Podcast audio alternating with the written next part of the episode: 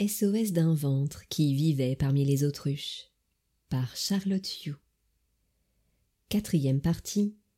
Bye bye, Mr. Hyde. Maman choisit la vie. Chapitre 1.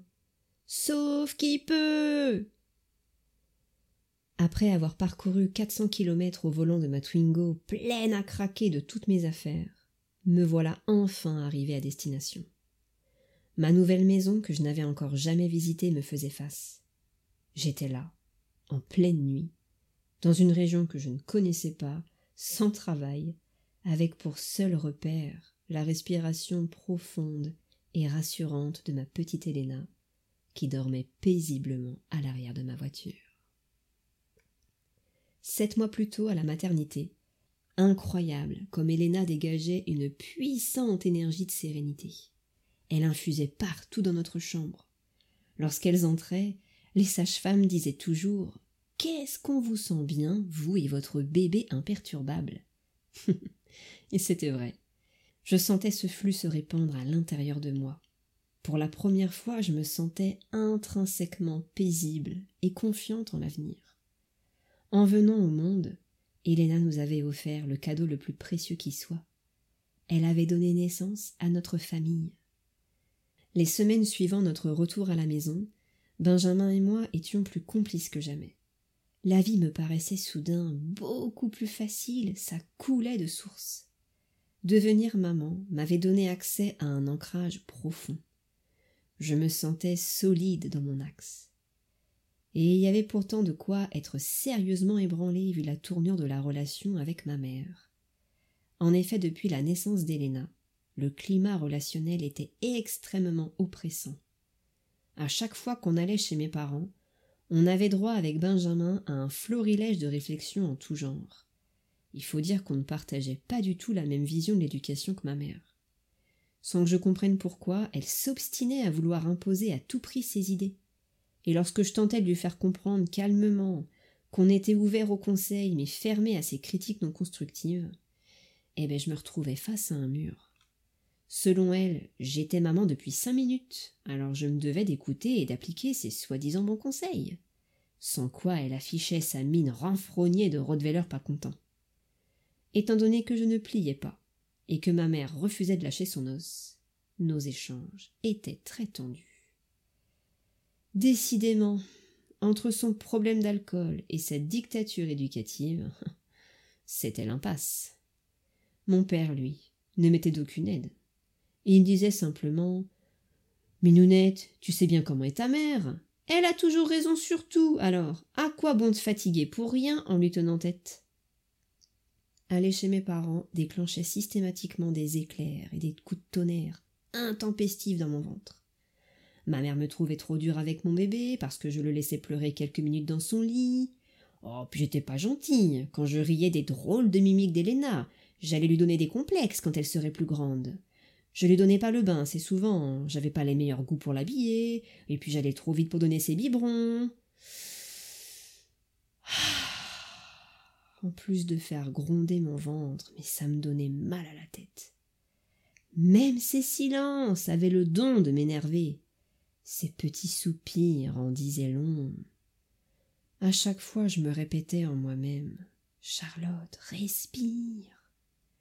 Respirer pour ne pas exploser respirer pour ne pas rentrer dans son jeu, respirer pour tenter de garder mon cap et ma sérénité. Très vite, Benjamin n'a plus laissé passer les réflexions de ma mère. Il trouvait ça irrespectueux, cette manie qu'elle avait de court-circuiter nos décisions de parents. Il cherchait à démêler ce gros nœud relationnel, mais c'était peine perdue. Comme ma mère n'avait pas l'habitude qu'on lui tienne tête, elle n'appréciait pas du tout qu'il la contrarie.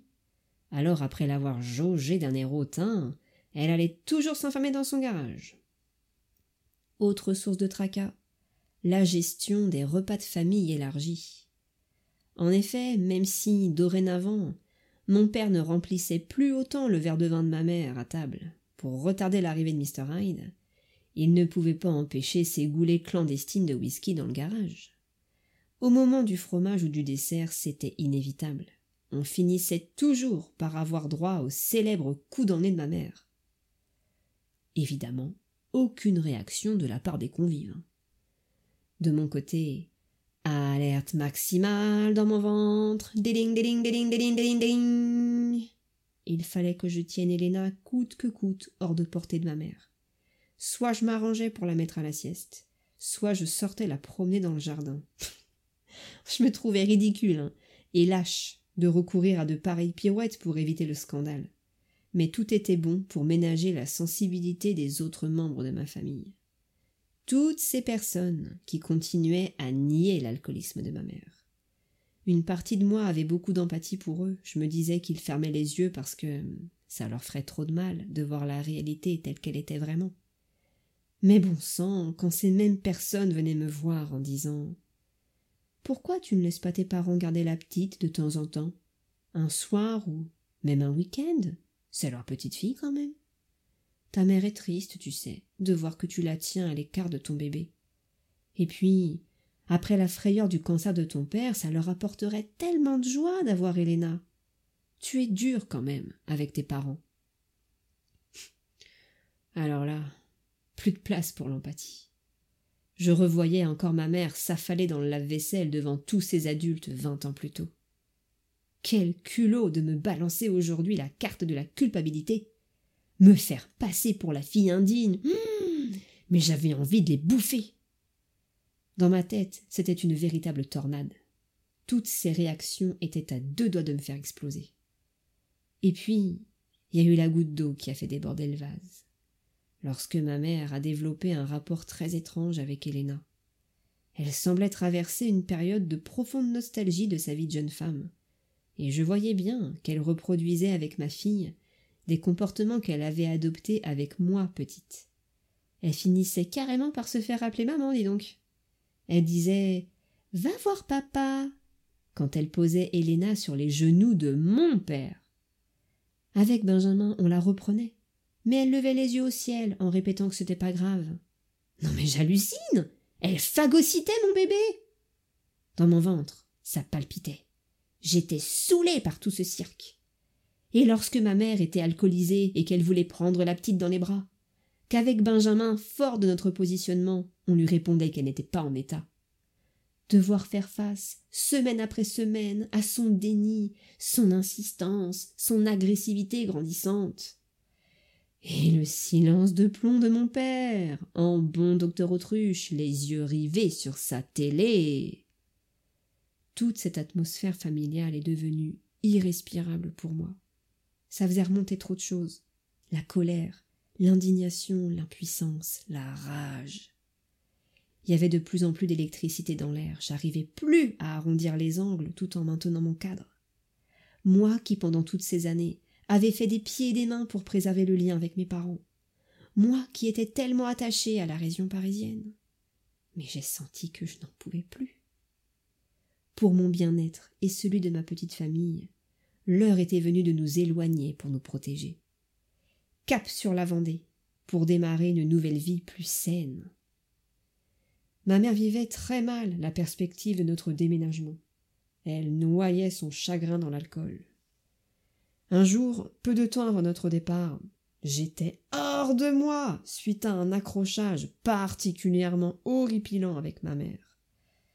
De nouveau, je me suis senti aspiré dans ma peau d'enfant. Totalement révolté, j'ai décidé de préparer un petit cocktail spécial à l'attention de Mr. Hyde. Direction le placard à conserve dans le garage. Tiens, ma mère avait établi de nouvelles planques et elle avait changé de crèmerie. Le whisky avait laissé la place à son cousin le gin. Allez, schlack Le gin renversé sous les tulipes du jardin. Un peu d'eau dans la bouteille. Beaucoup de sel. On secoue bien fort et hop là, le tour est joué. Mr. Hyde allait se prendre une bonne tasse en guise de pot de départ. Lorsqu'il a été temps pour moi de partir, j'étais noué. En regardant dans mon rétroviseur, j'ai vu mes parents côte à côte devant la maison familiale. Mon cœur de petite fille s'est alors serré très très fort. J'ai vécu en accéléré la rétrospective de toute cette époque vécue auprès d'eux. J'étais triste qu'on en soit arrivé là, à deux doigts du point de non-retour.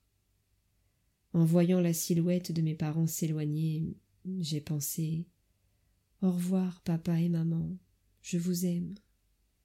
Et tout de suite après Bye bye, docteur Autruche et Mr. Hyde. Allez au diable. Quatre heures plus tard, devant ma nouvelle maison, je faisais corps avec le calme qui régnait autour de moi. Dans mon ventre, j'ai entendu une petite voix murmurer que j'étais à ma place. À cet instant, j'ai senti toute la glu noire qui me collait à la peau depuis très, très, très longtemps, dégouliner le long de mon corps. J'avais l'impression qu'on m'avait greffé de nouveaux poumons. Je pouvais respirer plus grand. J'étais libre. Fin du chapitre 1